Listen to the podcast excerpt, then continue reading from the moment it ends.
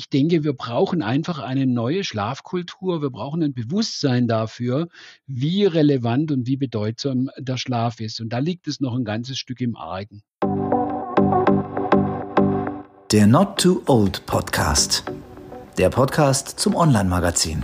Von und mit Kai Böse. Für Männer, die noch was vorhaben. Hallo und herzlich willkommen zu einer neuen Folge unseres Not Too Old Podcast.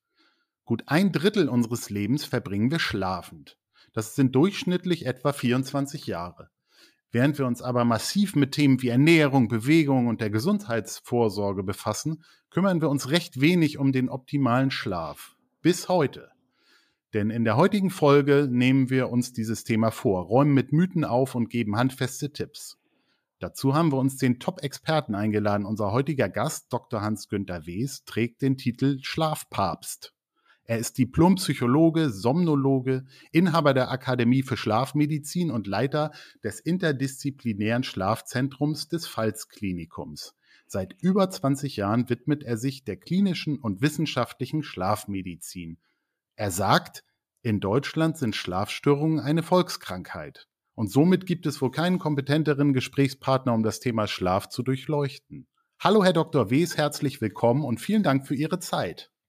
Hallo, ich grüße Sie. Ja, ich freue mich, dass ich äh, mit Ihnen über das wichtigste Drittel unseres Lebens ja, gemeinsam plaudern darf. Ja, sehr gerne. Für die meisten ist der Schlaf ja eine erholsame Phase unter der Bettdecke. Für Sie ist es fast schon ein Lebenswerk voller Forschung, mit Vorträgen, mit Publikationen. Was ist denn für Sie persönlich das Faszinierende am Thema Schlaf? Faszinierend ist, dass äh, es immer noch so viel zu entdecken gibt. Äh, wir wissen zwar, dass der Schlaf das wichtigste Regenerations- und Reparaturprogramm des Menschen ist, aber tatsächlich äh, steckt die Schlafforschung im Vergleich zu manch anderer medizinischer Disziplin noch so ein bisschen in den Kinderschuhen. Das hat damit etwas zu tun, dass es nicht so einfach ist, den Schlaf zu untersuchen. Die moderne Schlafmedizin hat eigentlich begonnen, zum einen ja mit der Entdeckung oder Entwicklung des EEGs, des Elektroenzephalogramms, äh, da konnten wir dann mit Plättchenelektroden an der Schädeloberfläche die elektrische Gehirnaktivität abgreifen. Und zum anderen dann auch mit äh, ja, dem Zeitalter der Computertechnologie, weil man unheimlich viele Daten letztendlich während des Schlafes äh, erfasst und die gilt es auch auszuwerten. Und äh, ich glaube, diese beiden Punkte, die waren entscheidend, dass äh, die Schlafforschung dann ja immer mehr auf den Vormarsch kam. Und in den letzten 30 Jahren haben wir, glaube ich, sehr viel Neues entdeckt, was den Schlaf angeht. Mhm.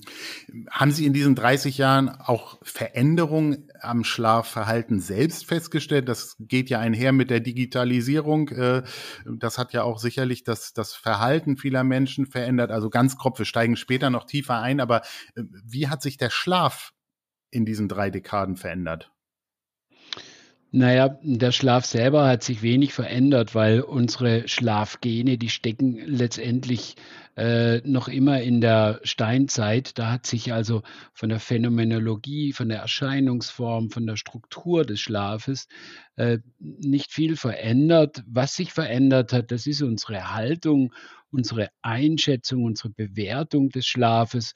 Ich sage immer gern, wir würden eine neue Schlafkultur eigentlich benötigen weil eben der Schlaf ein elementares biologisches Programm ist und wir schätzen ihn zu wenig. Mhm. Äh, wir sind ja in so einer preußischen äh, tugendhaften Gesellschaft, da hat Morgenstund Gold im Mund, der frühe Vogel fängt den Wurm. Aber wenn man so früh aufsteht, und das tun immerhin 80 Prozent der Bundesdeutschen mit dem Wecker, das heißt, die beenden dieses wichtigste Regenerations- und Reparaturprogramm, was der Mensch überhaupt hat, vorzeitig. Sie lassen nicht das Programm alle seine Aufgaben erledigen. Wir würden nie auf die Idee kommen, das Programm der Waschmaschine vorzeitig zu beenden. Äh, die Wäsche wäre ja noch schmutzig. Aber mit dem Schlaf verfahren wir so, wir finden das sogar hip. Wir gelten dann als tüchtig, fleißig und dynamisch. Und ähm, in den letzten 30 Jahren, wenn sich dann jetzt noch weiter was verändert hat, wir sind immer mehr zu einer äh, Non-Stop-Gesellschaft geworden.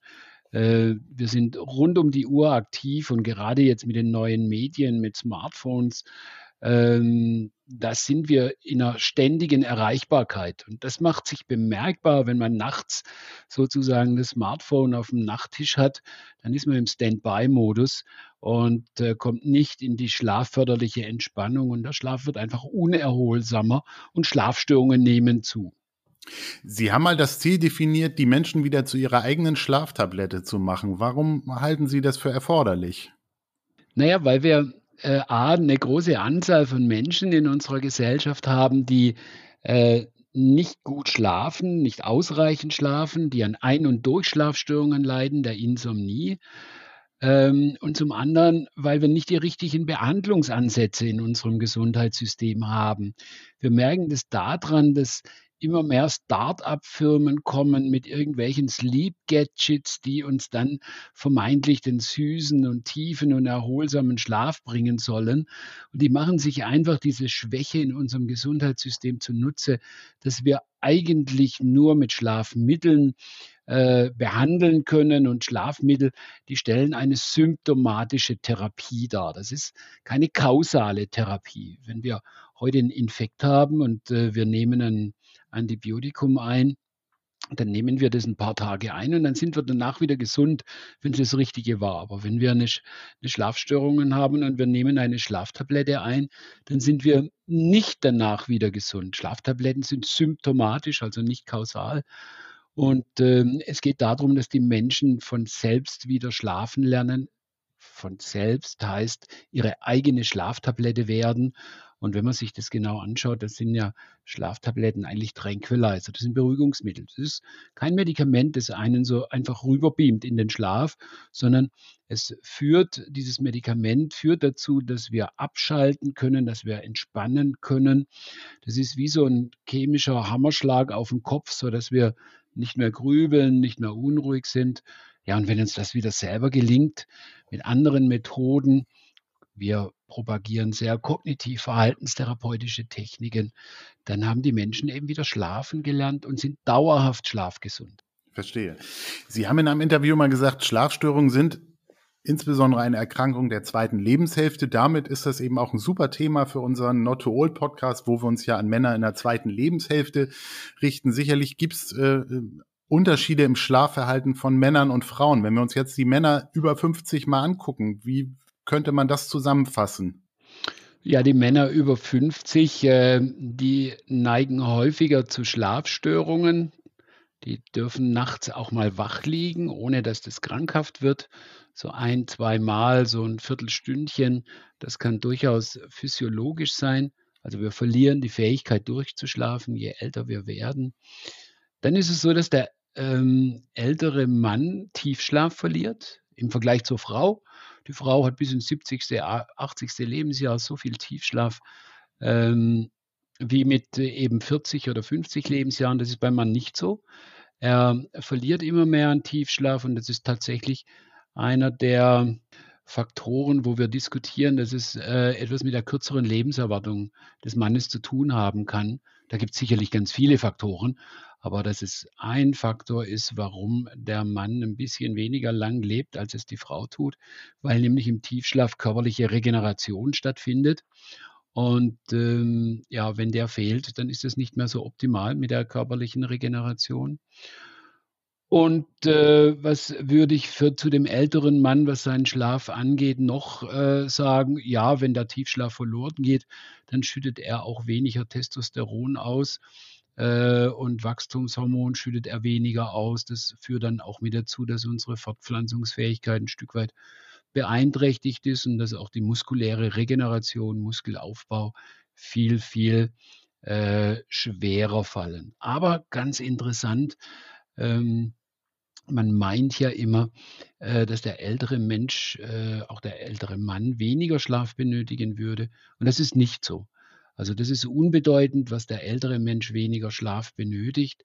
Und ähm, es ist auf der anderen äh, Seite sogar so, dass gerade in unserer Non-Stop-Gesellschaft der Mann im mittleren Lebensalter alles andere im Kopf hat als Schlaf. Also da geht, steht die Karriere im Vordergrund.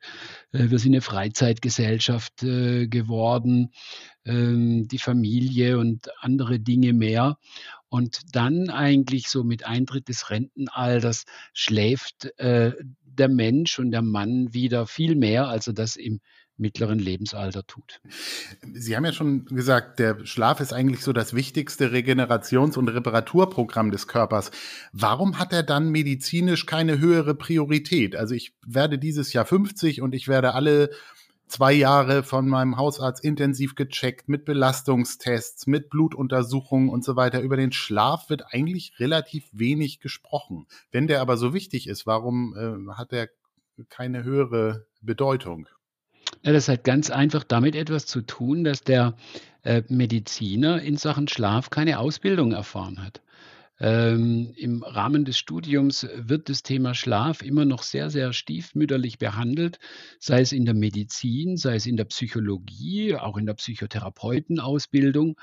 Und äh, ja, über Dingen, über die ich mich nicht auskenne, da kann ich auch wenig Wert drauf legen oder differenzierte Fragen oder Untersuchungen stellen. Und zum anderen ist es natürlich auch so, dass der Schlaf sehr aufwendig in seiner Untersuchung ist. Ähm, ein EKG habe ich mal schnell gemacht, das Blut habe ich auch schnell abgenommen, aber den Schlaf habe ich nicht mal so schnell untersucht. Da brauche ich viel Technik. Und ähm, es ist so, dass in unserem Gesundheitssystem Schlafuntersuchungen äh, nicht gut honoriert werden.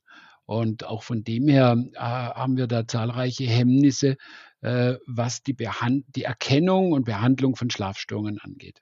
Mhm. Auf der anderen Seite hat der Schlaf ja doch eine, wie Sie auch schon sagten, eine große Bedeutung für Kinder. Fördert er das Wachstum für Sportler, äh, die bauen Muskeln auf. Also es gibt wahrscheinlich viele, für die eben sehr viel da drin steckt. Wünschen Sie sich grundsätzlich mehr Aufmerksamkeit für dieses Thema? Also was, äh, was ist so die Mission da so ein bisschen?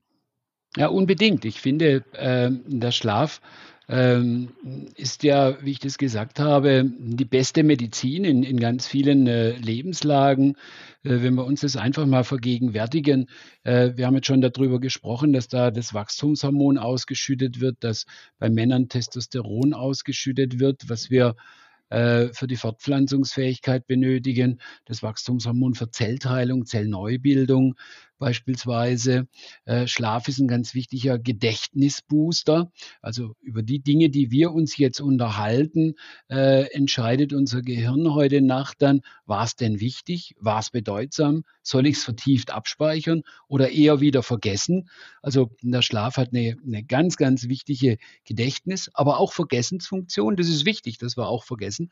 Sonst wäre unsere Festplatte, das Gehirn irgendwann voll und wir könnten uns ja nicht mehr weiterentwickeln.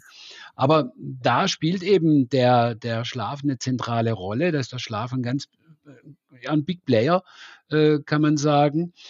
Ähm, im, wenn wir nicht ausreichend schlafen, wenn wir es mal von der anderen Seite her betrachten, dann ist es so, dass unser Risiko für Herz-Kreislauf-Erkrankungen ansteigt, dass äh, gerade das Herzinfarktrisiko, das Risiko für Bluthochdruck ansteigt, das Risiko für Stoffwechselerkrankungen, auch für psychische Störungen und für Alterserkrankungen. Also Parkinson und Demenz sind äh, viel wahrscheinlicher, wenn wir äh, nicht ausreichend äh, Schlaf haben, wenn wir an Schlafstörungen leiden. Und jetzt in Zeiten der Pandemie ist es vielleicht auch ganz wichtig zu wissen, dass Schlaf unser Immunsystem stärkt. Also je mehr wir schlafen, umso weniger leicht äh, können wir angesteckt werden.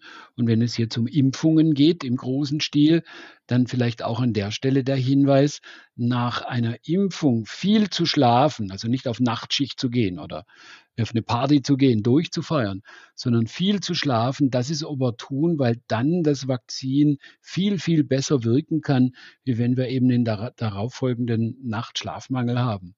Also Schlaf ist äh, elementar und ich denke, wir brauchen einfach eine neue Schlafkultur. Wir brauchen ein Bewusstsein dafür, wie relevant und wie bedeutsam der Schlaf ist. Und da liegt es noch ein ganzes Stück im Argen. Mhm. Männer sind ja eigentlich bekannt dafür, auch immer dann etwas zu verändern, wenn irgendwie äh, schon eigentlich das Kind in den Brunnen gefallen ist. Ähm, wahrscheinlich wissen viele gar nicht, dass sie ein Problem haben mit dem Schlaf, weil sie den, so wie er ist, als gegeben hinnehmen. Ähm, es ist ja aber auch nie zu spät, den Schlaf zu optimieren. Also kann man wahrscheinlich auch präventiv äh, Sie hatten schon ähm, Alterserkrankungen oder auch psychische Erkrankungen angesprochen. Also wenn ich etwas verändere oder verbessere, dann beuge ich auch vor, oder? Ja, das ähm, auf jeden Fall. Ähm, ich glaube, dass es wichtig ist für einen tiefen und festen Schlaf, dass wir uns A, ausreichend Zeit dafür nehmen, dass wir uns am Abend entsprechend verhalten, dass wir beispielsweise nicht viel Alkohol trinken, weil Alkohol den Tiefschlaf unterdrücken kann und die Schlaferholsamkeit ähm, eben auflösen kann, dass wir uns am Abend vielleicht ähm, ja nicht bis an die Bettzeit heran äh, vom Computer sind, äh, entweder was arbeiten oder im Internet surfen, äh, weil wir uns da Blaulichtquellen aussetzen, die dann äh, uns tatsächlich nicht müde werden lassen und äh, eben nicht in den erholsamen Schlaf äh, uns bringen sondern wir prokrastinieren dann eher. Es gibt also dieses Thema Schlafprokrastination, wo man eben nicht äh, ins Bett findet, weil das Leben ja so viel anderes Interessantes bietet. Mhm. Äh, also mit dem Verhalten kann man schon etwas äh, Positives tun. Man kann auch mit der inneren Haltung etwas tun. Es ist sehr wichtig, dass wir, wenn wir abends ins Bett gehen, die großen und die kleinen Sorgen vor der Schlafzimmertür lassen. Ähm, auch das ist eine ganz, ganz wichtige Voraussetzung, dass wir eben tief, fest und äh, erholsam schlafen. Aber Sie haben mhm. ein ganz wichtiges Stichwort gesagt, dass äh, manchen Männern auch gar nicht bewusst ist, ob ihr Schlaf erholsam ist oder nicht. Es gibt tatsächlich auch Schlafstörungen und da sind jetzt am ehesten die Männer betroffen, häufiger als die Frauen auf jeden Fall. Das sogenannte Schnarchen oder krankhafte Schnarchen. Äh, wir nennen das in der Medizin die Schlafapnoe. Das beginnt eigentlich so beim Mann ab dem 40. Lebensjahr. Ähm, ich sage es immer so ganz klassisch, wenn er aufhört, äh, in der Altherrenmannschaft Fußball zu spielen, weil er nur noch einen Radius hat wie so ein Bierdeckel. Irgendwann wird ihm nahegelegt, er möge doch jetzt gehen und äh, er nimmt dann Gewicht zu. Meistens steigt dann auch ein bisschen das Gesundheitsbewusstsein um die Zeit herum. Man hört mit dem Rauchen auf. Und es sind dann letztendlich optimale Bedingungen, also weniger Bewegung, Rauchen aufhören, um Gewicht zuzunehmen. Und wenn man Gewicht zunimmt, dann ist das ein ganz großer Risikofaktor für das Schnarchen und äh, insbesondere dann auch für Atemstillstände im Schlaf. Und das kann schon sehr erhebliche Probleme bereiten, obwohl es der Mann nicht weiß. Bei mir ist es ganz oft so, dass die Männer von den Frauen geschickt werden, weil die Frauen Angst haben, dass er stirbt, weil er nachts nicht mehr atmet. Und ähm, sie merken es vielleicht am ehesten daran, die Männer, dass sie am Tage sehr müde sind, dass es beruflich nicht mehr so weitergeht, weil man in jeder monotonen Situation, in jeder Sitzung mit dem Schlaf kämpft. Man hat Erektionsstörungen, das ist eine häufige Nebenwirkung äh, von dieser Art von Schlafstörung. Und wir können da aber eigentlich sehr gut helfen.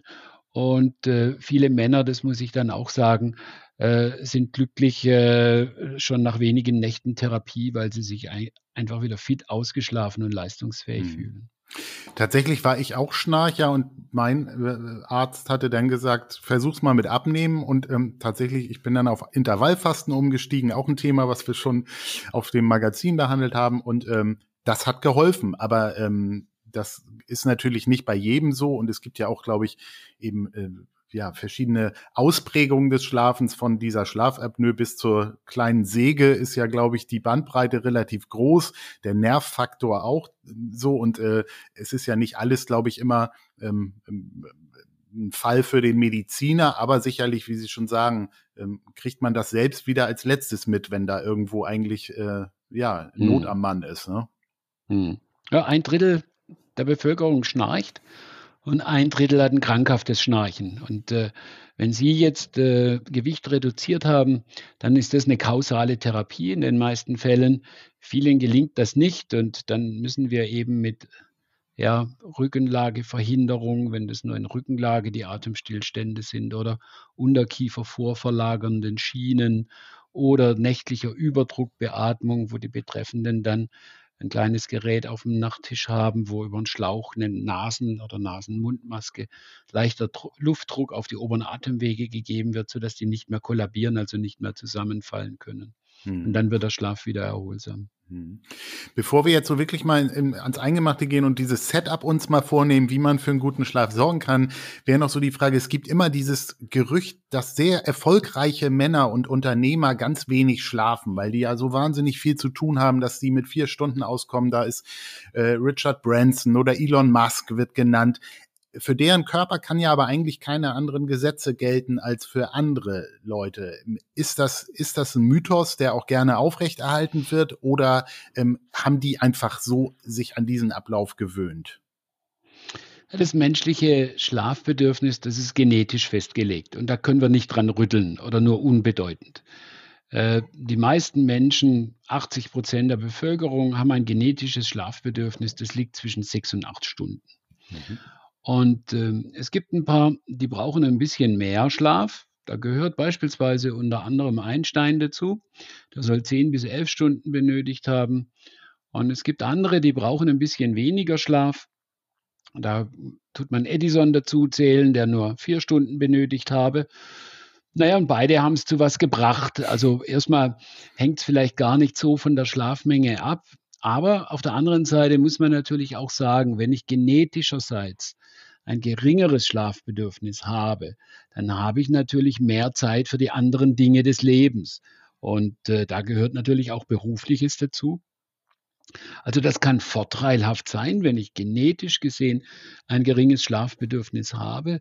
Aber in der Realität ist es eher so, dass viele erfolgreiche Menschen ein chronisches Schlafdefizit mit sich herumschleppen und dann auch im Alter eher äh, ja, ges höhere Gesundheitsrisiken haben, weil man sich eben nicht mehr die Zeit nimmt, äh, die die Gene vorsehen, die eigenen individuellen Gene äh, für den Schlaf, den man benötigt. Mhm. Ich hätte jetzt gefragt, was ist denn richtig, was ist denn die richtige Zeit? Aber ähm, das habe ich schon rausgehört, die gibt's eigentlich nicht, die ist unterschiedlich. Wie kriege ich denn raus, welche Information in meinen Genen steckt? Müsste ich mal eine Woche ohne Wecker äh, es ausprobieren? Wann gehe ich dann schlafen? Also wie, wie finde ich mein, mein Pensum? Ja, wir müssen da tatsächlich äh, noch über etwas anderes sprechen, nämlich auch über den Schlaftypus. Und dann können wir die Frage, wann ins Bett und wann aufstehen, richtig beantworten. Wir unterscheiden in der Schlafmedizin verschiedene Chronotypen oder Schlaftypen. Äh, umgangssprachlich, das äh, haben Sie vielleicht auch schon mal gehört, äh, sprechen wir von Lerchen und von Eulen. Mhm. Die Lerchen sind diejenigen, die werden abends früh müde, wenn es da mal so 21 Uhr ist, dann haben die eigentlich schon die Bettzipfelmütze auf, die Bettkarten gezwickt und wollen eigentlich nur noch eins, ne, ab ins Bett, mit denen ist nichts mehr anzufangen. Und dann morgens aber um äh, 6 Uhr mit den ersten Sonnenstrahlen, da springen die aus dem Bett und sagen, oh, was bringt mir der Tag? Aber die, dieser Schlaftyp ist eher in der Minderheit. Das sind ganz wenige Prozent in unserer Gesellschaft. Die meisten von uns sind später getaktet. Auch die Normaltypen gehen erstmal so zwischen 23 Uhr und 24.30 Uhr ins Bett und die Eulen dann so zwischen 0.30 Uhr und 2 Uhr und stehen dann morgens zwischen ja, halb acht und halb zehn eigentlich auf nach ihren Genen, nach ihrer inneren Uhr. Und jetzt hängt es natürlich dann auch vom Schlafbedürfnis, von der Schlafmenge ab. Äh, das müssen wir auch wissen. Und da ist es sicherlich, so wie Sie gesagt haben, ganz hilfreich, wenn man sich mal vielleicht im Urlaub für zwei Wochen den Wecker nicht stellt und einfach mal ausschläft und ähm, sich eben nichts vornimmt und dann nicht die erste Woche, da holen viele noch das Schlafdefizit von, von Berufsleben nach, aber dann in der zweiten Woche, dann merkt man so, wie viele Stunden man denn eigentlich braucht, damit man aufwacht und erholt und ausgeschlafen äh, sich fühlt. Aber wir werden dann eben auch im, im Urlaub merken, und äh, ganz vielen geht es so, dass die immer weiter nach hinten driften. Die gehen immer später ins Bett und schlafen morgens immer länger. Und es gibt manchmal ein böses Erwachen am Ende des Urlaubs dann, äh, wenn man plötzlich merkt, ach Gott, jetzt bin ich immer um zwei Uhr ins Bett gegangen, aber morgen beginnt wieder der Arbeitstag, ich muss um fünf aufstehen. Ähm, und äh, jetzt müsste ich schnell wieder früher einschlafen können. Das funktioniert natürlich nicht. Unsere innere Uhr, die, unsere Schlafwachuhr, die verstellt sich nur ganz, ganz langsam. Mhm. Und vor allem das frühere ins Bett gehen, das fällt uns schwer. Und vor allem Spättypen fällt das schwer, weil wir haben alle eigentlich nur einen ungefähren 24 Stunden Schlaf-Wach-Rhythmus. Die Lerchen, die abends früh müde werden, bei denen ist es ein bisschen kürzer. Das können 23, 23,5 Stunden sein. Deswegen streben die auch abends immer so früh ins Bett. Die müssen eigentlich nach der inneren Uhr jeden Tag ein bisschen länger aufbleiben. Und bei den Eulen ist es so, die haben fast so einen 25-Stunden-Tag. Und die müssen jeden Tag ein bisschen früher ins Bett gehen. Und deswegen gehen die dann im Urlaub immer später, immer später ins Bett und schlafen immer länger und verschieben sich sozusagen in ihrem Schlaf-Wach-Rhythmus, der dann gar nicht mehr zu den gesellschaftlichen, zu den mhm. sozialen Zeiten passt, die ja grundsätzlich, und das wird Ihnen jetzt vielleicht auch deutlich, ähm, ja, nicht die gesellschaftlichen Zeiten passen nicht zu den Zeiten, wie der Mensch eigentlich schlafen und wachen sollte. Zumindest für einen Großteil der Menschen. Beginnt die Arbeit, die Schule zu früh. Wir alle sammeln über die Arbeitswoche hinweg ein Schlafdefizit an. Bei vielen ist es Freitagmorgen so, dass die dann sagen, Gott sei Dank. Morgen kann ich endlich mal wieder ausschlafen, kann ich mal den Schlaf wieder nachholen. Dann fühle ich mich wieder wacher. Äh, was nur bedingt richtig ist. Man fühlt sich wacher, aber man hat ja die ganze Woche sein wichtigstes Regenerations- und Reparaturprogramm nicht vollständig ablaufen lassen hm. und hat sozusagen sich auch leichte gesundheitliche Beeinträchtigungen zugefügt, weil der Schlaf ist ja wichtig für die körperliche äh, Erholung. Und ich vergleiche das immer damit, wenn man die ganze Woche zu McDonald's geht und Junkfood isst, und dann am Wochenende meint, so, jetzt mache ich auf Bioernährung, dann kann ich diese fünf Tage in der Woche mit, mit ungesunder Ernährung auch nicht mehr wettmachen. Mhm. Sprich mit zu wenig Schlaf. Also wir bräuchten jede Nacht eigentlich das Bewusstsein, dass wir so viel äh, Schlaf haben, so viel schlafen sollten, wie es unsere Gene vorgeben. Hm. Ich hätte jetzt auch gesagt, also man ist ja, unterliegt ja Zwängen, auch zeitlich. Also wir stehen um halb sieben auf, damit wir unsere Tochter pünktlich zur Schule kriegen. Ich hätte jetzt gesagt, dann müsste ich von diesem Zeitpunkt halb sieben irgendwie rückwärts rechnen, um zu sagen, okay, ich komme auf meine Stunden. Wenn ich dann aber eine Eule bin, dann kann ich das ja gar nicht und ich kann mich ja auch nicht zwingen, genetisch wahrscheinlich zwei Stunden früher einzuschlafen, als es mir mein Körper eigentlich ähm, ja sagt. So, deshalb, ähm, wo plädieren Sie da denn für? Also das wurde ja schon häufiger diskutiert, ob die Schule eigentlich irgendwie nach hinten gelegt werden müsste, ob neun Uhr eine bessere Zeit wäre. Das hat natürlich viele Auswirkungen. Würden Sie das gesundheitlich für besser finden? Also, weil mit der Schule fängt es ja an, viele Firmen sind ja inzwischen schon da flexibler, aber ähm, Schule irgendwie noch nicht. Geht es damit los? Ja, also äh, das ist ganz entscheidend, zumindest ab der Pubertät. Da entwickelt sich unser Schlaftypus. In der Pubertät bilden wir entweder den Frühtyp, den Normaltyp oder den Spättyp aus.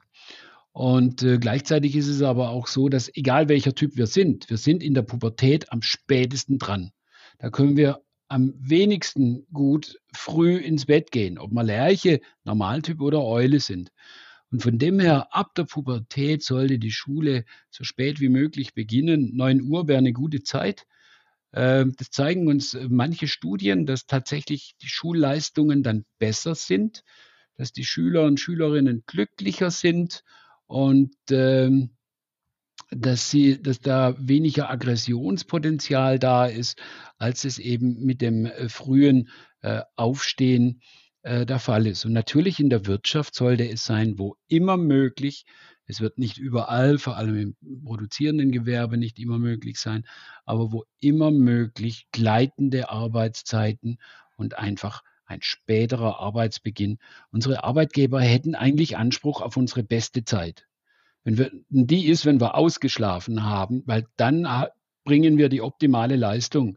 Wenn Sie die wenn Sie die Eule morgens in eine Frühschicht stecken beispielsweise, ne, dann ist es für die Eule eine halbe Nachtschicht gewesen und die ist dann zwar um 6 Uhr körperlich anwesend, aber sprechen, denken, was Vernünftiges leisten, tut die nicht vor 9 oder 10 Uhr. Ja, ich höre schon raus, dass man wirklich sich intensiver damit befassen muss, dass es eben auch ja für die eigene Gesundheit, das eigene Wohlbefinden, den eigenen Kopf wirklich extreme Auswirkungen hat. Wenn wir uns jetzt mal den Schlafplatz vornehmen, also das Schlafzimmer, da gibt's ja ganz viele Faktoren, auch äh, ähm, viele äh, Mythen, die sich da um den Schlaf ranken. Vielleicht können wir die mal so ein bisschen abklopfen. Ähm, wie, ist, ist die perfekte Umgebung, damit ich den, die maximale Erholung oder Regeneration äh, im Schlaf habe? Naja, das Schlafzimmer muss ein Wohlfühlort sein. Äh, das muss eine, eine Urlaubsoase sein. Wenn ich dort hingehe, äh, muss ich all das, was mit Alltag zu tun hat, außen vor lassen können. Das muss also ein individuell äh, sehr, sehr behaglicher, äh, angenehmer Raum sein, auch was seine Ausstattung äh, angeht. Ich halte wenig von, von der psychologischen Farbenlehre, wo Rot aufwühlend wäre und Blau eher beruhigend. Äh, es sollte so sein, dass wir uns darin wohlfühlen. Ähm, es sollte so sein, dass wir dann nicht an Alltag erinnert werden. Gerade jetzt in Zeiten des Homeoffice ist es gar nicht so leicht, weil manche, der einzigste ruhige Ort in der Wohnung ist dann das Schlafzimmer. Dann haben sie da ja Homeoffice äh, eingerichtet. Aber das sollte eigentlich nicht sein. Keine Steuerunterlagen, kein Bügelbrett oder ähnliches. Wirklich auf Urlaub gehen, das wäre toll. Äh, viele meinen, es müsste absolut dunkel sein im Schlafzimmer. Das ist nicht so. Wenn wir, wenn wir die Augen zumachen, ist dunkel. Und äh, wir hatten auch in der Steinzeit keine Rollläden. Das hat eher etwas mit Vorlieben oder Glaubenssätzen zu tun. Wenn ich glaube, dass ich nur dann tief und fest schlafen kann, weil es vielleicht überall steht, äh, wenn es dunkel sei, äh, dann fühle ich mich unwohl, wenn es hell wird. Und wenn ich mich unwohl fühle, dann bin ich innerlich unruhig, dann bin ich angespannter. Und Anspannung ist der Feind des Schlafes. Dann ist es aber die Bewertung der Situation und nicht der physikalische Reiz Helligkeit, der mir da eben ein Problem macht. Und da ist ja das allerbeste Beispiel dafür, ist ja die Fernsehsituation. Äh, ganz Deutschland, auch Menschen mit Schlafstörungen schlafen ja vor dem Fernseher am besten. Das ja, ist ja ein ganz unwirtlicher Ort. Also dort ist es ja laut und hell und äh, nicht so bequem. Und trotzdem schläft man wunderbar. Das macht uns schon deutlich, dass es weniger die Äußerlichkeiten sind, die eigentlich wichtig sind für den Schlaf, sondern die innere Haltung. Und das ist eben vor dem Fernseher haben wir viele von uns die optimale innere Schlafhaltung, weil wir den Fernseher anschalten und uns selber abschalten. Mhm. Das heißt, wir, unsere Aufmerksamkeit wird gerichtet auf die wenig stimulierende Handlung, die dort eben äh, sich findet, aber wir sind abgelenkt von unseren eigenen Sorgen und äh, Nöten. Dann ist es so, dass wir vorm Fernseher nicht schlafen wollen. Auch das ist was ganz, ganz Wichtiges. Sobald wir ins Bett gehen und schlafen wollen, äh, dann strengen wir uns an, dann kämpfen wir mit unserem Kissen, wälzen uns von links nach rechts, schauen immer wieder auf den Wecker. Vielen Menschen mit Schlafstörungen geht es so, weil die ja unbedingt dieses kostbare Gut wieder haben wollen. Aber je mehr wir schlafen wollen, umso wacher machen wir uns, weil wir dadurch in die Anspannung kommen. Ich sage es immer so auf den Punkt gebracht, keine bessere Methode, sich wach zu halten, als schlafen zu wollen. Das drückt es so ein Stück weit aus. Und das ist eben vor dem Fernseher nicht so. Also sind wir innerlich tiefenentspannt und dann kommt es nicht darauf an, ob es da jetzt laut ist oder ob es da noch hell ist. Wir können dann wunderbar schlafen. Und gerade bei Menschen mit Schlafstörungen ist es ja dann oft so, die gehen ins Bett und dann stört schon ein Partner, der nur lebt. Also der ist dann schon zu laut, ne? Mhm. Und äh, vor dem Fernseher hat man noch diese Geräuschkulisse wunderbar ausgehalten. Und das macht uns dann eben schon deutlich, Schlafen ist oft Kopfsache und wir tun äh, das, was wir so unter Verhaltensregeln oder unter Schlafhygiene verstehen, äh, oft so ein bisschen überbewerten. Mhm. Von dem her im Schlafzimmer, wie gesagt, äh, wir müssen uns wohlfühlen, entspannt, gelassen sein, nicht an Alltag denken. Dann erfüllt das Schlafzimmer schon mal ganz wichtige Voraussetzungen. Die Frage wäre auch noch, braucht man da einen Luftfilter, dass die Luft besser ist? Sollte man Pflanzen aufstellen? Hat das Einfluss? Fenster auf, Fenster zu ist für viele ein Thema. Gar nicht aus Lautstärke, sondern auch die einen sagen, ohne Frischluft kann ich überhaupt nicht schlafen. Ähm, anderen wird es dann zu kalt. Also gibt es da ein Setup äh, oder muss das wirklich jeder so für sich finden? Sicherlich ist es wichtig, dass man da so seine individuellen Lösungen findet. Das ist manchmal in Beziehungen dann gar nicht so einfach. Da kann man sich am Tage wunderbar verstehen, aber in der Nacht geht es dann nicht mehr, weil der eine will Fenster auf, der andere Fenster zu, der andere will es warm, der andere will es kalt. Ähm, da, man kann am Tag wunderbar zusammenpassen, aber nicht zwingend in der Nacht im Schlafzimmer mit seinen Schlafgewohnheiten. Aber ja, es ist so, äh, wir brauchen frische Luft, wir, ein, ein hermetisch abgeriegelter Raum. Wir verbrauchen ja Sauerstoff, würde uns tatsächlich in eine leichte Sauerstoffunterversorgung äh, bringen. Also entweder das Fenster muss auf oder die Schlafzimmertür in die Wohnung rein und vielleicht an anderer Stelle irgendwo ein gekipptes Fenster, gerade im Winter, wenn es eben kalt ist. Und dann kann das so äh, durchaus äh, Sinn machen. Pflanzen würde ich eher meiden wollen, weil Pflanzen oft nachts Sauerstoff verbrauchen. Ähm, weil in der feuchten Erde kann es auch mal Keime geben. Da wäre ich ein bisschen äh, zurückhaltend mit Pflanzen im äh, Schlafzimmer. Äh, wie gesagt, völlig beliebig, ob hell oder dunkel, je nach äh, Vorliebe. Was die Lautstärke angeht, klar, wir sollten äh, nicht an einer vielbefahrenen Straße leben. Äh, das stört den Schlaf, diese Geräusche. Selbst wenn man gut schläft, vermeintlich, kann es doch unbewusst zum Stresserleben kommen, was dann ähm, ja, Herzinfarkte und hoher Blutdruck begünstigt, der nächtliche Lärm. Ähm, aber wir sollten natürlich nicht äh, total empfindlich sein, was Geräusche angeht, weil Geräusche gehören zum Nachtleben ein Stück weit mit dazu. Und äh, je mehr ich auf Geräusche achte, je leiser ich es haben will, umso lauter mache ich die Geräusche, weil ich ja meine Aufmerksamkeit darauf lege.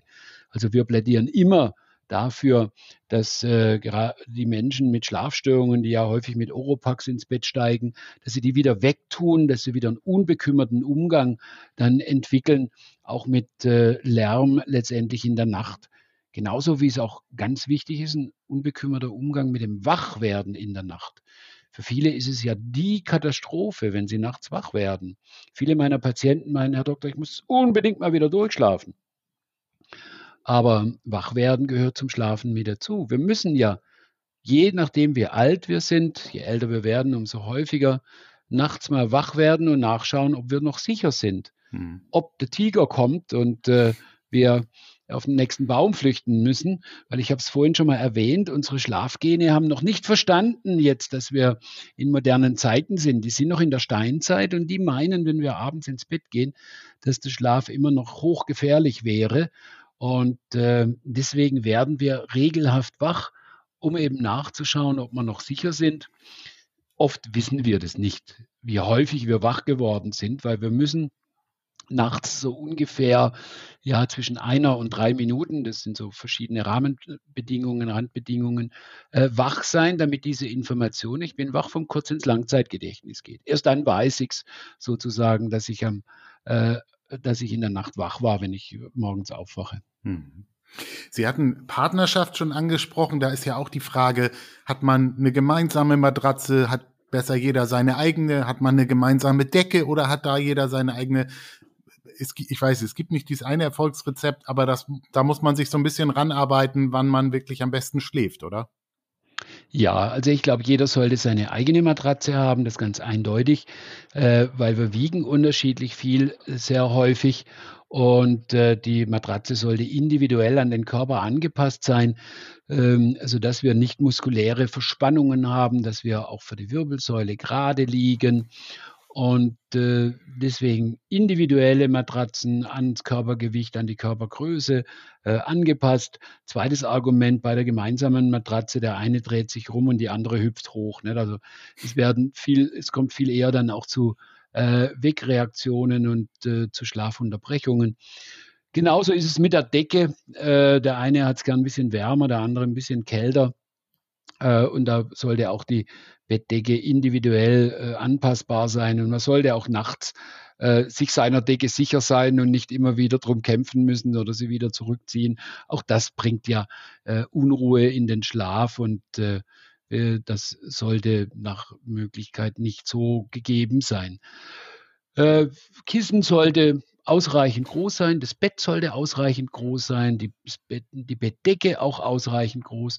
Ich persönlich plädiere auf jeden Fall für Naturfasern, Baumwollfasern und ähnliches, weil wir verlieren nachts bis zu einer bis zu einem Liter äh, Flüssigkeit und das muss verdunsten. Und wenn wir da in synthetischer äh, Wäsche liegen, dann wird es nicht so aufgenommen, das wird nicht so abtransportiert, das staut auch eher dann Feuchtigkeit und Wärme. Also wir würden uns ja auch nicht in Zellophanpapier einwickeln zum Schlafen. Ne? Und äh, irgendwie, also von dem her Naturfasern halte ich für günstiger. Äh, insgesamt. Ob es dann eine Federkernmatratze ist oder eine Kaltschaummatratze, das ist wiederum Sache der Vorliebe. Sie sollten punktelastisch sein, das sind beide. Wer eher ein bisschen friert, der kann die Kaltschaummatratze nehmen. Wer eher ein bisschen schwitzt, der nimmt vielleicht die Federkernmatratze, weil die ein bisschen besser hm, durchlüftet ist. Mhm, okay. Viele Ihrer Hinweise habe ich jetzt natürlich so für mich gleich abgeklopft, wie das bei mir ist. Und ich weiß, wir sind hier nicht in der Telemedizin, aber wenn ich jetzt mal von mir ausgehe, ich schlafe so sechs bis sieben Stunden, schlaf schnell ein, werde nie wach äh, und höre morgens nicht mal den Wecker. Ähm, trotzdem fühle ich mich morgens oft immer noch erschöpft, nicht erholt. Ähm, was ist da die Schnelldiagnose? Würden Sie sagen, auf jeden Fall zu wenig Schlaf oder ähm, ist das Erschöpfungsschlaf? Also gibt es auch verschiedene Facetten des Schlafs? Ähm, ist nicht jeder Schlaf erholsam? Ich weiß, wie gesagt, das ist jetzt kein, keine Behandlung, aber das würde mich mal interessieren. Ja, also die erste Frage wäre natürlich, sind sechs bis sieben Stunden genügend äh, mhm. für Sie? Äh, wann fühlen Sie sich ausgeschlafen? Ist es im Urlaub am Wochenende besser, wenn Sie vielleicht länger schlafen? Dann würde uns das schon einen Hinweis darauf hingeben. Dann haben Sie mir vorhin gesagt, dass Sie einmal geschnarcht haben, dass Sie mit Gewichtsreduktion das haben verbessern können. Äh, da kommt natürlich, äh, werde ich ganz hellhörig, weil Schnarchen äh, ja auch krankhaft sein kann und immer wieder zu leichten Wegreaktionen führt. Das heißt, Tiefschlaf wird verhindert und äh, das hätte dann zur Folge, dass sie zwar subjektiv wunderbar durchschlafen, aber eben nicht mehr ausreichend erholsame Schlafstadien hätten, weil der Schlaf doch durch das Schnarchen gestört werden könnte. Es könnte auch andere Gründe haben. Man könnte mal ein Blutbild machen, man könnte mal nachschauen, wie es sieht aus mit Eisen, Folsäure, Vitamin B12, mhm. Vitamin D äh, beispielsweise, wo jeweils Mangelerscheinungen auch mit Müdigkeit einhergehen können. Ich würde, wenn Sie jetzt zu mir als Patient kommen würden, auch nachfragen, wie es Ihnen von der Stimmung her geht. Äh, Sie wirken jetzt im Gespräch nicht auf mich depressiv, aber ich will es jetzt einfach so erklären, der Vollständigkeit mhm. halber. Auch psychische Störungen wie Depressionen führen oft zu körperlicher Müdigkeit, Lustlosigkeit, Antriebslosigkeit. Und äh, von dem her äh, achtet man auch immer darauf, wie geht es denn meinem Patienten, wie fühlt er sich, neben dem, dass man eben die körperlichen Dinge abklopft mhm. und neben dem, dass man dann, wenn man nichts findet, zu einer Schlafuntersuchung rät, um sich die Struktur des Schlafes dann auch tatsächlich anzuschauen man kriegt ja fast Lust, das mal zu machen, auch wenn ich äh, offensichtlich vielleicht gar nicht ein wirkliches Problem habe, aber da mehr drüber zu erfahren, finde ich tatsächlich sehr spannend. Männer sind ja auch irgendwie äh, äh, Technik äh, verliebt und äh, nutzen Gadgets und da ist ja auch dieses Thema des Schlaftrackens, des eigenen äh, Schlafüberwachens inzwischen ein großes Thema. Man kann sich eine Smartwatch äh, um die Uhr, äh, um den Arm binden und seinen Schlaf tracken. Man, es gibt einen Ring, der der sehr populär ist, um äh, quasi seinen eigenen Schlaf mit Daten aufzunehmen. Da wäre erstmal die Frage, macht das Sinn? Und wenn ja, was track ich dann und wie interpretiere ich die Daten? Was halten Sie davon? Ja, ich habe da ein ambivalentes Verhältnis. Also zum einen finde ich das toll, dass es diese Gadgets gibt, weil äh, die werden gerne benutzt und so wird vielen Menschen deutlich, dass der Schlaf doch äh, sehr bedeutsam ist und dass man mehr auf ihn achten sollte. Das geht so in die Richtung meiner Philosophie, wo ich immer sage, wir müssen den Schlaf mehr schätzen, wir brauchen eine andere Schlafkultur. Aber auf der anderen Seite muss ich auch sagen, das sind in der Regel Steinzeitmethoden der Schlafforschung. Äh, diese Gadgets beruhen auf der Bewegungshäufigkeit, manchmal noch auf dem Puls. Und damit sind sie eigentlich nicht in der Lage, den Schlaf in seiner Qualität, in seiner Struktur zu untersuchen. Äh, wäre das möglich, ich hätte ja all meine teuren Geräte aus, aus, der, aus dem Schlaflabor rausgeworfen und würde noch, nur noch damit arbeiten. Und äh, also von dem her, äh, nein, damit kann ich den Schlaf nicht vernünftig untersuchen. Was ich feststellen kann, einigermaßen vernünftig, ist meistens ja, wann war der Einschlafzeitpunkt und wann war der Aufwachzeitpunkt. Aber Traumschlafphasen, Tiefschlafphasen, äh, da kommen die abenteuerlichsten Dinge raus. Wir haben das mal in Studien untersucht. Da hatten äh, Probanden vier Stunden Tiefschlaf in einer Nacht, das wäre Weltrekord. Äh, das hat niemand. Und äh, während dieser vier Stunden war unsere Probandin sogar eine Stunde wach, aber sie hat sich nur nicht bewegt. Und dann meinte eben dieses dumme Ding, Gerätchen, äh, wenn man sich nicht bewegt, naja, dann ist es tiefer Schlaf. Äh, und äh, das macht uns ein Stück weit deutlich, dass die eben nicht gut funktionieren. Und ich halte sie dann manchmal auch für gefährlich. Also immer dann, wenn jemand äh, Sorge hat, dass er eine Schlafstörung hat und er meint, er kann es damit untersuchen. Und wenn ihm dieses Gerät dann sagt, es wäre alles okay, äh, dann sucht er keine weitere Hilfe. Andersherum, jemand, der gut schläft, der ja, bekommt zurückgemeldet, es wäre keine gute Schlafqualität, der wird verunsichert.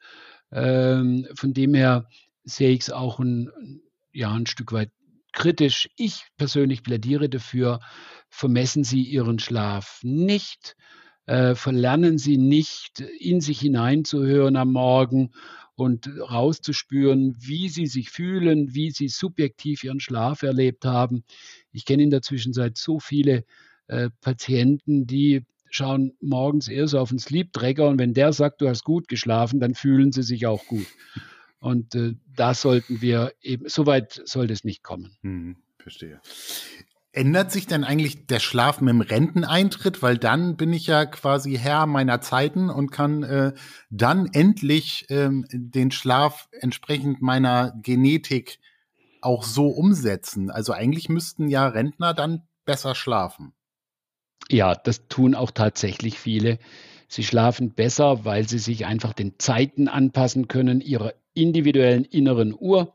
Viele gehen dann später ins Bett und schlafen morgens eben ein Stück weit länger. Sie schlafen ausreichend, so viel, wie es ihre äh, Gene vorgeben. Und ich äh, erfahre das von ganz vielen, dass die sagen, das ist richtig Lebensqualität, was ich äh, darüber wieder erfahre. Dann ist es so, dass häufig der Schlaf besser wird, weil eben der berufliche Stress wegfällt. das, das ist ja äh, beruflicher Stress führt oft dazu, dass man nachts nochmal über das eine oder andere Problem beruflicher Natur nachgrübelt. Auch das fällt weg. Man ist tiefenentspannter in der Nacht. Also äh, viele schlafen besser, aber es gibt auch äh, den umgedrehten Fall, äh, erlebe ich gelegentlich auch, dass jemand dann, wenn er mit dem Rentnerleben nicht so gut klarkommt, wenn er ihm die Aufgaben fehlen, dann ist er weniger ausgeglichen und äh, plötzlich äh, schläft man dann schlechter, als man das früher im Beruf getan hat, wo man sich wohlgefühlt hat, wo man Bestätigungen bekommen hat, wo man erfolgreich war. Äh, aber das ist eher, glaube ich, so eine, so eine Minderheit. Im größeren Teil geht es besser. Vielleicht eines noch, Menschen mit Schlafstörungen meinen manchmal, wenn sie dann sozusagen in die Rente kommen, dann wäre die Schlafstörung weg. Und das ist leider nicht so, weil charakteristisch für viele Schlafstörungen ist, dass man eben alle Sorgen und Nöte mit ins Bett nimmt. Und es werden zwar ein paar weniger Sorgen und Nöte mit dem Eintritt ins Rentenalter, aber das Leben ist ja immer voller Sorgen und Nöte. Das gehört ja dazu. Und ähm, von dem her äh, tun sie diese innere Haltung nicht verändern und nehmen dann halt eben die anderen Probleme mit ins Bett und schlafen weiterhin äh, schlecht. Äh, deswegen in allen unseren therapeutischen Gruppen und äh, zu uns kommen wirklich die Menschen aus äh, ganz Deutschland, um, äh, um wieder schlafen zu lernen, sei es in einer Zweitages-Kurzzeitintervention oder im, in einer wöchentlichen oder dreiwöchentlichen äh, Behandlung. In all diesen äh, therapeutischen äh, Bemühungen geht es immer darum, dass der Patient wieder lernt, mit Problemen zu leben, besser gesagt mit Problemen zu schlafen. Und zwar in der Form, dass man sagt, okay, ich habe ein Problem, aber nicht heute Nacht, morgen geht es weiter. Man muss tatsächlich auch ein guter Verdränger sein, wenn man tief schlafen will. Zumindest muss man in der Lage sein, an acht von 24 Stunden am Tag, nämlich in der Zeit, wo ich im Bett bin, alle Probleme auf die Seite zu schieben. Hm. dann schlafe ich tief und fest. Mhm. Viele entdecken ja dann auch, glaube ich, im Alter, das weiß ich zumindest auch von meinen Großeltern, so den Mittagsschlaf wieder für sich. Ist das eine gute Möglichkeit oder verschiebe ich dadurch eigentlich so meinen Schlafrhythmus, weil ich äh, dann abends wieder nicht so richtig zur Ruhe komme? Nein, das ist eine gute Sache. Also äh, wir alle haben so in den, in den frühen Nachmittagsstunden, die Lerchen ein bisschen früher, die Eulen ein bisschen später, so, so ein Tief, so ein Leistungstief, wo wir müder sind, wo wir uns weniger ausgeschlafen äh, fühlen, nicht so auf Leistung ausgerichtet sind. Und da so ein kleines Nickerchen, 10 bis 20 Minuten, kurz und knackig ist da das Motto. Das ist gut. Das reduziert wirklich unser Risiko für Herz-Kreislauf-Erkrankungen. Das erhöht die Lebenserwartung, wenn man das in fünf von sieben Tagen in der Woche macht. Das macht uns für die zweite Tageshälfte äh, ausgeschlafener, produktiver, wir können uns besser konzentrieren. Die Stimmung ist stabiler. Äh, da kann man auch mal so einen nervigen Kollegen oder irgendwas viel besser aushalten. Also kann ich nur unterstützen, machen Sie das, wenn es immer möglich ist. Wenn man an Schlafstörungen leidet, nicht nach 15 Uhr oder 16 Uhr, weil man baut dann doch ein bisschen Schlafdruck für die Nacht ab. Da wäre ich dann, äh, was den späten Mittagsschlaf angeht, zumindest ein Stück weit äh, zurückhaltender. Aber ja, äh, unbedingt machen, das ist äh, gesund.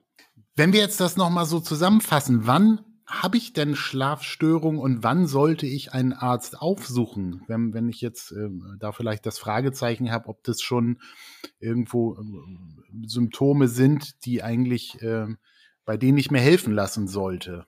Ja, also es ist so, dass fast ein Drittel in unserer Bevölkerung immer wieder mal Probleme mit dem Schlaf hat. Die schlafen mal besser, die schlafen mal schlechter. Aber wir sagen immer noch, die haben so einen vulnerablen, einen anfälligen Schlaf, aber äh, das sind noch nicht die Kriterien für eine behandlungsbedürftige Schlafstörung.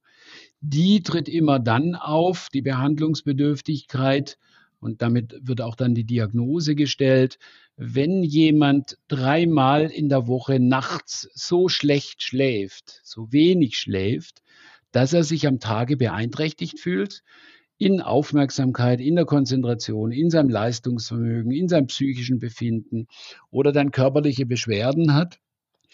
Und das eben dreimal pro Woche und über einen Zeitraum von mindestens vier Wochen. Mhm. Dann ist es eine leichte Schlafstörung, wo dann schon ein Behandlungsbedarf da ist und wo man auch vorsichtig sein muss, äh, dass man das nicht kultiviert, dass es nicht chronifiziert. Das tun Schlafstörungen sehr leicht. Von dem her lieber mal früher äh, zum Arzt gehen als später. Mhm. Also ich habe wahnsinnig viel schon gelernt. Ähm, Sie haben ja auch, Sie publizieren, Sie schreiben Bücher. Das letzte war ähm, Schlaf wirkt Wunder, was Sie eigentlich adressiert haben äh, für den Privatmenschen sozusagen, der sich mit diesem Thema näher befassen möchte, es gibt eine Website, die heißt www.schlafensiebesser.de.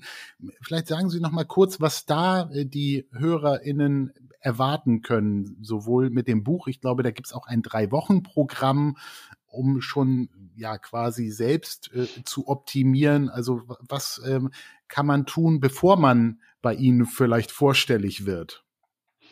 Ja, also wir, wir haben tatsächlich ein gestuftes Behandlungsangebot in der, in der Schlafmedizin. Und wir sagen auf der Stufe 1 äh, ist es so, da können oft äh, Aufklärungsbücher äh, oder Online-Programme helfen, äh, wo man selbstwirksame Techniken, Methoden erwirbt, wo man auch lernt, wie mache ich mich schlafschlos, also wo so ein Schlafstörungsmodell entwickelt wird und wo man ja auch viel Wissen bekommt, was ist denn normal, was ist nicht normal, was den Schlaf äh, angeht. Viele Menschen haben ja Fehlerwartungen, übersteigerte Erwartungen ähm, an den Schlaf, wie wir es vorhin davon hatten. Ne? Man darf nachts nicht aufwachen beispielsweise, was man sehr wohl darf.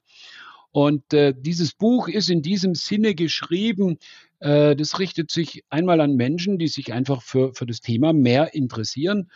Ähm, ich hoffe, ich habe das so kurzweilig geschrieben, dass man nicht darüber einschläft, aber okay, es wäre dann auch eine, schon eine Funktion erfüllt, ne? Äh, weil es im zweiten Teil äh, oder im letzten Drittel dann auch ein, eine Anleitung gibt für einen besseren Schlaf, wo ich viel verhaltenstherapeutische äh, Methoden vermittle, ähm, die man übernehmen kann, um zum besseren Schlaf wieder zu kommen. Und jetzt bei dieser äh, äh, Internetseite schlafensibesser.de da findet man auch viele dieser Informationen und wir haben ein Online-Programm entwickelt. Das geht über vier beziehungsweise fünf Wochen. Also wenn es um einen Schichtarbeiter geht, gibt es noch dieses Add-on, die fünfte Woche. Und da erzähle ich im Video, in, in Chat, da kann man mich fragen, äh, kann man mir Fragen stellen. Da gibt es ein begleitetes Buch dazu zum Runterladen. Da kann man Entspannungsverfahren äh, runterladen. Auf dem Smartphone kann man direkt im Bett benutzen oder Fantasiereisen und andere Dinge. Äh, das ist schon ein sehr wirksames Tool eigentlich, äh, um wieder äh, ja, seine eigene Schlaftablette zu werden, um wieder zum tiefen und festen Schlaf zu kommen. Wir werden das Buch und auch die Website in den Show Notes verlinken, sodass dann die HörerInnen da auch direkt äh, sich weiterklicken können. Wie, wie, ich schon sagte, ich nehme ganz viel mit. Ich habe verstanden, wer schlafen will, der bleibt wach. Man darf es nicht wollen. Ähm, es hat viel mit Entspannung zu tun, aber es gibt auch eine Genetik an der ich einfach nicht vorbeikomme. Kann man das so zusammenfassen? Ja, ich finde, Sie haben das so äh, ganz gut äh, beschrieben. Das charakterisiert, charakterisiert den, den Schlaf, unser wichtigstes Regenerations- und Reparaturprogramm schon ganz gut. Super. Lieber Herr Dr. Wies, das war wirklich spannend. Vielen Dank für die äh, umfangreichen Infos. Ich werde ja direkt anfangen, bei mir zu optimieren. Und äh, euch, liebe HörerInnen, wünschen wir einen stets gesegneten und erholsamen Schlaf. Auf diesem Kanal gibt es weiterhin spannende Themen für Männer in der zweiten Lebenshälfte. Passt auf euch auf, bleibt gesund, schlaft genug, abonniert unseren Podcast, ähm, hinterlasst gerne Bewertung, gebt uns Feedback. Wir melden uns in Kürze mit weiteren spannenden Geschichten. Tschüss. Vielen Dank, Herr Dr. Wies. Ich bedanke mich. Tschüss und stets entspannende Nächte.